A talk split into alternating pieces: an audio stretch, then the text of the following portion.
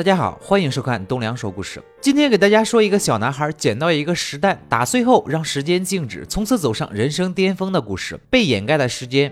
故事的小女主是一位性格孤僻的孩子，她的亲生父亲在女孩出生不久后就得病死了，留下母亲一人独自将她养大。好不容易找了个继父，但很快意外又发生了，母亲在不久之后就出车祸死了。虽然继父侥幸活了下来，可是女主却一直对此事耿耿于怀，二人的关系也变得很不融洽。也正是从这里开始，女主开始变得不愿与人交流，甚至在学校里也没有一个谈得来的朋友，非常的孤单。还好事情很快有了转机。话说，在这个阳光明媚的下午，女主在放学回家的路上意外遇到了小男主。一开始，女主并没有搭理他，但是小男主却并不善罢甘休，他对小姑娘一见钟情。总是找各种理由、各种借口接近他，在慢慢的接触和交流中，女主也因此得知，原来小男孩是一个孤儿，和自己的经历非常相似。不知不觉间，心里已经开始慢慢接纳了他。很快，两人成为了最好的朋友。女主甚至把自己独创的一门语言也教给了他，二人也经常用此来传递情书。相对于小男孩的羞涩，女主却显得落落大方，还非常主动的亲了他。就这样，两人私定终生。然而，意外又发生了。这天，几个小男孩非要拉着男主往山里钻，女主也只好跟着去了。在山上，几人发现了一个奇怪的洞穴，怀着好奇的心理，几人相继爬了进去。而在洞中的水里，竟然有着一个散发着绿色光芒的奇怪石头。很显然，这并不是夜光石那么简单，可能是想要在自己心仪的女孩面前显露自己的能力。胆大包天的小男主直接脱了个光溜溜，潜下水捡了上来。大家赶快跑到了洞外，但此时女主却发现妈妈留给自己的发卡不小心掉在了洞里，这可是自己最珍贵的东西了。于是又跑回去捡。当她再次返回地面时，却意外的发现小伙伴们都不见了，他们把自己。一个人丢在了这里，小女孩非常伤心害怕。而在故事的另一边，家长们发现自己的孩子失踪后，也都根据线索赶了过来，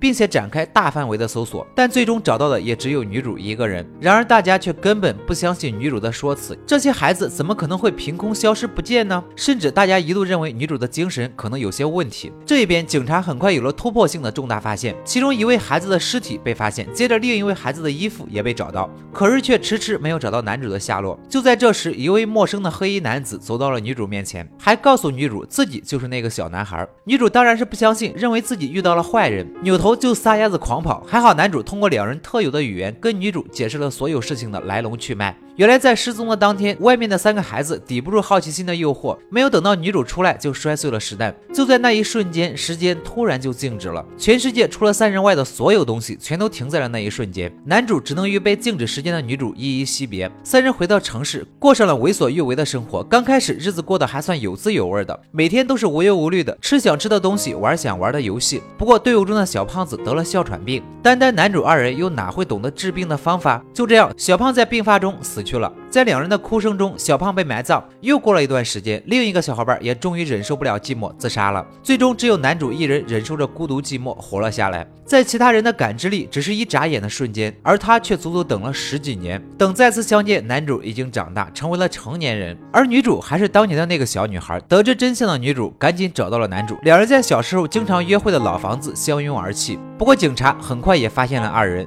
男主也被怀疑是一个绑架犯，他也因此被全城通缉。毕竟这事儿太奇幻了，说出去谁会相信啊？无奈之下，两人只好展开逃亡。也就在此时，女主又萌生了让时间静止的想法，这样两人就可以在静止的时间里安安静静的过二人世界了。然而男主却坚决不同意这么做，在他看来，这样会害了女主。可是女孩还是悄悄的来到洞中，恰好又捡到了一个发光的怪蛋。这时警察也追了过来，走投无路的两人被逼上了悬崖，而女主又好巧。巧不巧的跌了下去。为了拯救女主，男主只好再次打破怪蛋。那一刻，时间开始静止。男主把女主拉到了海滩上，不过呢，男主却又在静止的时间里独自度过了十几年，真是可悲可叹。最后，女主决定离开这个伤心地。然而临行之际，两人再度重逢。女孩还是那个女孩，可男孩却已经不再是那个男孩。两人对视，百感交集，镜头逐渐模糊，两人逐渐消失在蓝色的大海之中。整部影片色调唯美，比起剧情，似乎镜头的呈现更能带动观众情绪，给人以童话般的梦幻感。即使时间不断流逝，人的内心仍然可以像孩童般真挚温暖。好了，今天的故事就说到这里。喜欢我的朋友，记得点赞、评论、关注一下。我们下期再见。